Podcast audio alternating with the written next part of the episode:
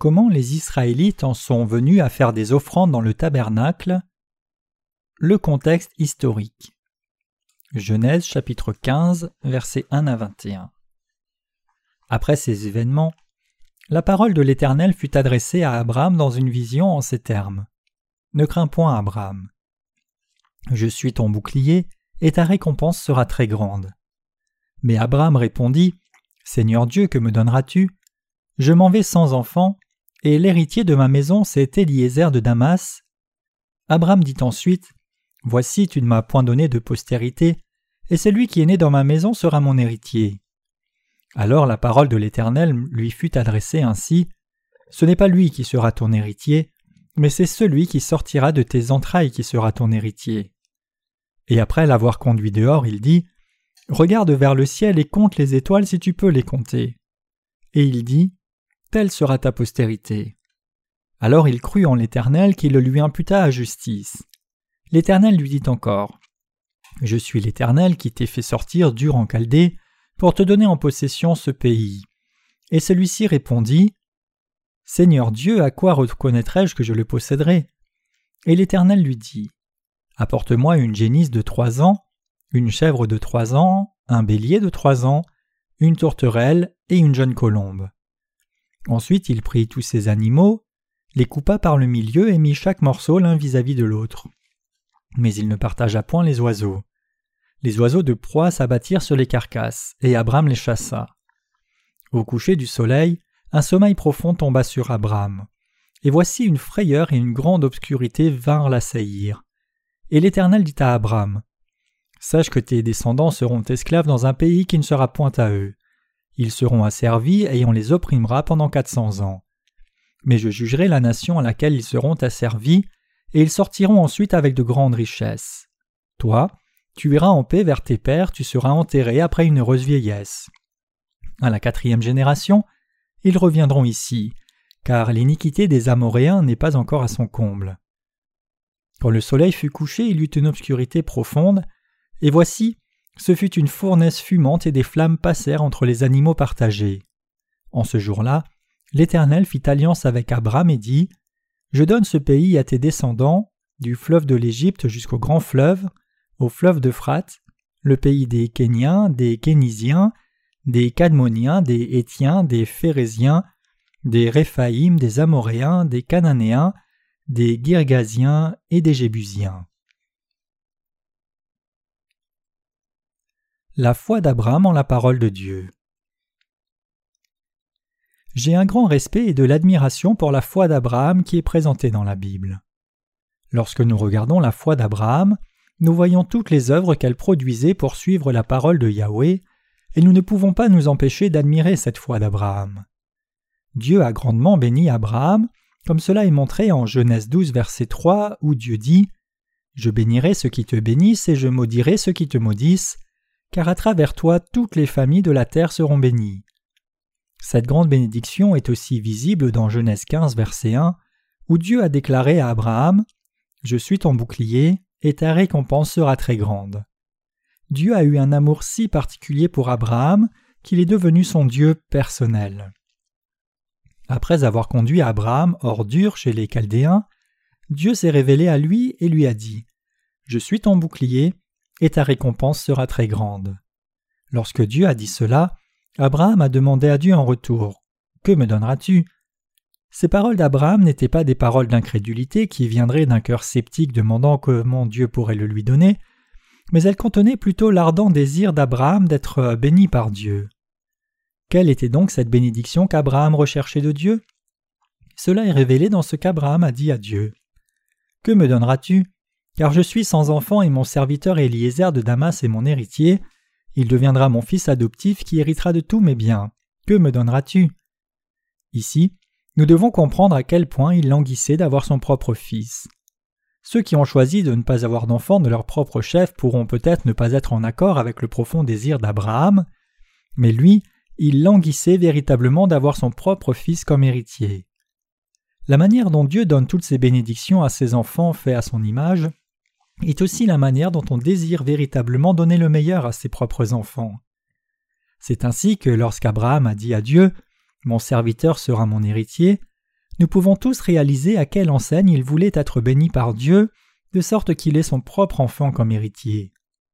Dieu dit ensuite à Abraham Cela ne sera pas ainsi, seul celui qui naîtra de ta propre chair sera ton héritier, seul celui qui naîtra des entrailles de ta femme sera ton héritier, et non ton serviteur Eliezer de Damas. Dieu envoya ensuite Abraham dehors et lui dit de regarder le ciel et de compter les étoiles. D'innombrables étoiles et de belles galaxies s'étalaient au-delà de la ligne de l'horizon. Lorsque Dieu demanda à Abraham de compter les étoiles pour voir s'il pouvait les dénombrer, Abraham répondit qu'il y avait tellement d'étoiles qu'il était impossible de les compter tous. Dieu promit ensuite à Abraham qu'il lui donnerait autant de descendants qu'il y a d'étoiles dans le ciel. Abraham a cru la promesse que Dieu lui a faite. C'est ainsi qu'il est devenu le Père de la foi, qui croyait véritablement toutes les paroles de Dieu. Dieu lui dit donc Ta foi est juste, en vérité tu crois en ma parole, aussi te bénirai-je en te donnant autant de descendants qu'il y a d'étoiles dans le ciel. L'offrande sacrificielle d'Abraham est la promesse par Dieu de la terre de Canaan. Dieu conduisit Abraham hors de la terre de Chaldée et lui promit de lui donner à lui et ses descendants la terre de Canaan. Quelle était alors la preuve selon laquelle Dieu accomplirait cette promesse? Cela est montré au travers de ce que Dieu dit à Abraham. Apporte-moi une génisse de trois ans, une chèvre de trois ans, un bélier de trois ans, une tourterelle et un jeune pigeon. C'est là la preuve de l'alliance que je vais faire avec toi pour donner à tes descendants la terre de Canaan. Cela nous montre que les descendants d'Abraham devraient offrir des sacrifices à Dieu pour être effacés de leurs péchés, et la promesse de Dieu était que par cette foi ils entreraient dans la terre de Canaan. Quand Abraham est tombé dans un profond sommeil alors qu'il apportait les sacrifices, Dieu lui est apparu et lui a promis Sache que tes descendants seront esclaves dans un pays qui ne sera point à eux, ils seront asservis, on les opprimera pendant quatre cents ans. Mais je jugerai la nation à laquelle ils seront asservis, et ils sortiront ensuite avec de grandes richesses. Toi, tu iras en paix vers tes pères, tu seras enterré après une heureuse vieillesse. À la quatrième génération, ils reviendront ici. Genèse 15, versets 13 à 16. Dieu, en d'autres termes, a promis qu'il rendrait le peuple d'Israël prospère sur la terre d'Égypte et qu'ensuite il les conduirait sur la terre de Canaan, et pour ce faire, il a décidé de les amener à faire des offrandes qui effacent les péchés dans le tabernacle. Pour montrer à Abraham qu'il accomplirait sa promesse, Dieu a fait passer une torche enflammée entre les morceaux de chair des animaux de l'offrande. Ainsi, la promesse de Dieu à Abraham qu'il ferait de lui un de ses descendants de son peuple est venue à travers l'offrande de la rémission des péchés incluse dans le sacrifice. Dieu a aussi promis à Abraham À tes descendants, j'ai donné cette terre, du fleuve de l'Égypte jusqu'au grand fleuve, au fleuve d'Euphrate, le pays des Kéniens, des Kénisiens, des Cadmonéens, des Hétiens, des Phérésiens, des Réphaïm, des Amoréens, des Cananéens, des Girgasiens et des Jébusiens.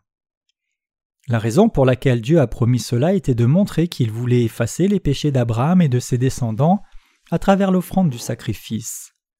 Ce processus par lequel Dieu a accompli sa promesse faite à Abraham est démontré dans le déroulement de l'histoire de l'Ancien Testament. Dieu a fait de Joseph le premier ministre d'Égypte et a conduit la famille de Jacob sur ses terres pour les rendre nombreux. Genèse 41, versets 37 à 45. Genèse 47. Mais après que passe un certain temps, il s'est élevé un pharaon qui n'avait point connu le travail public remarquable de Joseph en Égypte, et il commença à persécuter le peuple d'Israël qui prospérait sur cette terre. Bientôt, les Israélites furent réduits à l'esclavage et forcés à faire les travaux d'esclavage pour l'Égypte. À travers Moïse, Dieu les conduisit hors de la terre d'Égypte pour les affranchir de l'esclavage. Exode 14, 21, 25. Au peuple d'Israël que Dieu a ainsi fait échapper de l'esclavage, il a transmis le système du sacrifice du tabernacle par Moïse, et il a effacé leurs péchés lorsque ceux-ci faisaient des sacrifices. Le peuple d'Israël reçut ainsi de Dieu la loi, Exode 20, et l'ordonnance du sacrifice du tabernacle, Lévitique 1 à 4. Par la loi et le système de sacrifice du tabernacle, les Israélites ont connu les offrandes d'expiation qui pouvaient effacer leurs péchés, et Dieu a fait de ceux qui croyaient dans cette vérité ses enfants, et il a béni Israël afin qu'il devienne un royaume de sacrificateurs et une nation sainte de Dieu. Exode 19, verset 6. À la fin, nous pouvons comprendre que par les moyens des sacrifices, Dieu a accompli sa promesse faite à Abraham, qui lui donnerait autant de descendants qu'il y a d'étoiles dans le ciel, et que par conséquent ces derniers obtiendraient la terre de Canaan. Lorsque les Israélites ont quitté l'Égypte, le nombre des hommes de plus de vingt ans capables d'aller au combat était de plus de six cent mille. Dieu a en effet tenu sa promesse à Abraham de manière plus que certaine. En regardant la foi d'Abraham qui a cru dans sa promesse, Dieu a approuvé cette foi. Dieu a béni Abraham à cause de sa foi. La raison pour laquelle Dieu a aimé et béni Abraham, en d'autres termes, était sa foi infaillible en la parole de Dieu. Parce qu'Abraham croyait en sa parole, Dieu était satisfait de sa foi. Par conséquent, Dieu a voulu construire la nation d'Israël à travers Abraham et accomplir la promesse de la circoncision à travers l'offrande de sacrifice donnée par son descendant. Nous voyons là que la foi d'Abraham était approuvée par Dieu au moment où il lui a fait son offrande. Cette foi nous permet d'être pardonnés de tous nos péchés, non par nos actes, mais par la foi dans la parole de Dieu. À ceux qui ont reçu la circoncision spirituelle qui enlève les péchés par l'offrande de sacrifice, en croyant dans sa parole comme Moïse l'a fait, Dieu a accordé la terre de Canaan et sa bénédiction. Ainsi, Dieu veut que nous ayons la même foi qu'Abraham a eue. Il veut que vous et moi, aujourd'hui, nous recevions la rémission du péché dans nos cœurs en croyant dans sa parole, comme Abraham, et de cette façon nous hériterons du royaume de Dieu. Dieu le Père a transféré nos péchés sur Jésus par son baptême et a fait de lui l'agneau de Dieu pour toute l'humanité. Et Dieu veut que nous croyions en la vérité comme l'a fait Abraham. Il veut faire de telles croyances son propre peuple éternellement. Dieu nous montre que la manière dont Abraham était béni à cause de sa foi dans la parole de Dieu, aujourd'hui même, vous aussi pouvons recevoir toutes les bénédictions de Dieu si vous et moi avons la foi qu'Abraham a eue. Dieu a appelé Moïse sur la montagne de Sinaï, il lui a donné la loi et les prescriptions des sacrifices, il a béni ceux qui croient dans sa parole, faisant d'eux son propre peuple. Dieu a fait aussi de nous son peuple à travers la rémission des péchés par le tabernacle, même si nous avons manqué d'observer sa loi. Par notre foi dans la vérité manifestée dans le tabernacle, Dieu nous a permis de recevoir ses bénédictions éternelles. Ainsi, nous devons tous devenir le peuple de Dieu en croyant dans la vérité manifestée dans le tabernacle. Lorsque nous croyons simplement dans nos cœurs que Dieu nous a montré Jésus-Christ et qu'il nous a donné notre salut dans le tabernacle, nous pouvons recevoir ces bénédictions abondantes. Comme Abraham, nous devons croire en Dieu en nous appuyant sur sa parole. Abraham était béni, non pas à cause de ses bonnes œuvres, mais à cause de sa foi dans la parole de Dieu. À travers la loi, Dieu nous a permis de connaître nos péchés, et au moyen du système de sacrifice du tabernacle, il nous a mis à même de recevoir la rémission de tous nos péchés, en transférant nos péchés sur l'offrande sans défaut et en donnant son sang à Dieu. De cette même manière, Jésus-Christ, en venant sur la terre, a pris sur lui tous nos péchés par le baptême, a été jugé pour nos péchés par sa mort à la croix, et nous a pardonné tous nos péchés en ressuscitant d'entre les morts. Tous nos péchés peuvent être pardonnés et nous pouvons être enfants de Dieu en croyant seulement cette vérité. La Bible nous déclare que seuls ceux qui croient cette vérité de tout leur cœur peuvent recevoir toutes les bénédictions de Dieu. En croyant dans la parole de Dieu, nous devons faire nôtre sa parole du salut, la plus précieuse bénédiction qu'on puisse trouver dans le monde tout entier. Pourquoi Abraham a-t-il reçu d'importantes bénédictions de Dieu? Il était béni parce qu'il croyait en ce que Dieu lui avait dit. De même aujourd'hui, si vous et moi croyons la parole de Dieu écrite dans la Bible, nous pouvons tous avoir la même foi qu'Abraham et recevoir de nombreuses bénédictions du ciel. Cela n'est pas une chose si difficile à faire. Si nous voulons avoir la preuve que nous sommes le peuple de Dieu, ce que nous devons faire n'est pas de plaire à Dieu par nos actes de dévotion, mais croire dans sa parole de tout notre cœur. Dieu a promis à Abraham par sa parole qu'il donnerait la terre de Canaan à ses descendants. Chacun de nous, vivant dans les temps présents, doit croire que les quatre ministères de Jésus qui étaient manifestés et prophétisés, dans le fil bleu, pourpre et croix moisie, et le fin lin retors du tabernacle qui nous ont sauvés de tous nos péchés, sont la vérité. En croyant ainsi, nous devons recevoir la rémission de nos péchés en devenant les enfants de Dieu et héritiers du royaume des cieux.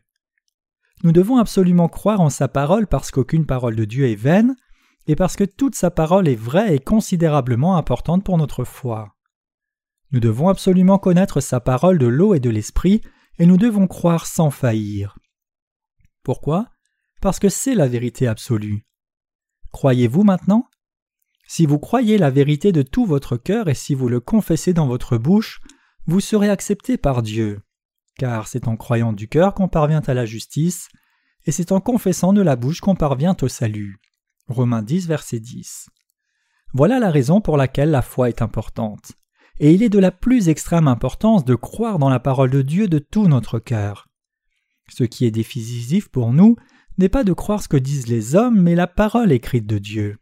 Et ce qui est important pour nous n'est pas de croire la parole avec nos propres pensées ou émotions, mais de la croire avec nos cœurs de manière sincère. Voilà pourquoi les serviteurs de Dieu et ceux qui sont déjà sauvés prêchent la parole de Dieu comme il se doit. Avec la marque de la circoncision, Dieu a établi son alliance avec Abraham et ses descendants et leur a donné le système sacrificiel du tabernacle pour qu'ils puissent croire en Jésus, le Messie à venir, qui devait pardonner tous leurs péchés par son baptême et son sang à la croix, et pour que par cette foi ils puissent entrer dans le royaume de Dieu. Je crois en la parole d'alliance de Dieu. Non seulement Abraham a été béni en croyant la parole de Dieu, mais chacun de nous peut aussi être béni comme lui en croyant sa parole. Je crois que Dieu a construit le tabernacle pour nous sauver de tous nos péchés. Voilà pourquoi Dieu a conduit les descendants d'Abraham tout le long du chemin à la montagne du Sinaï et leur a donné la loi et le système sacrificiel du tabernacle. Nous devons tous réaliser que cette vérité est la providence de Dieu.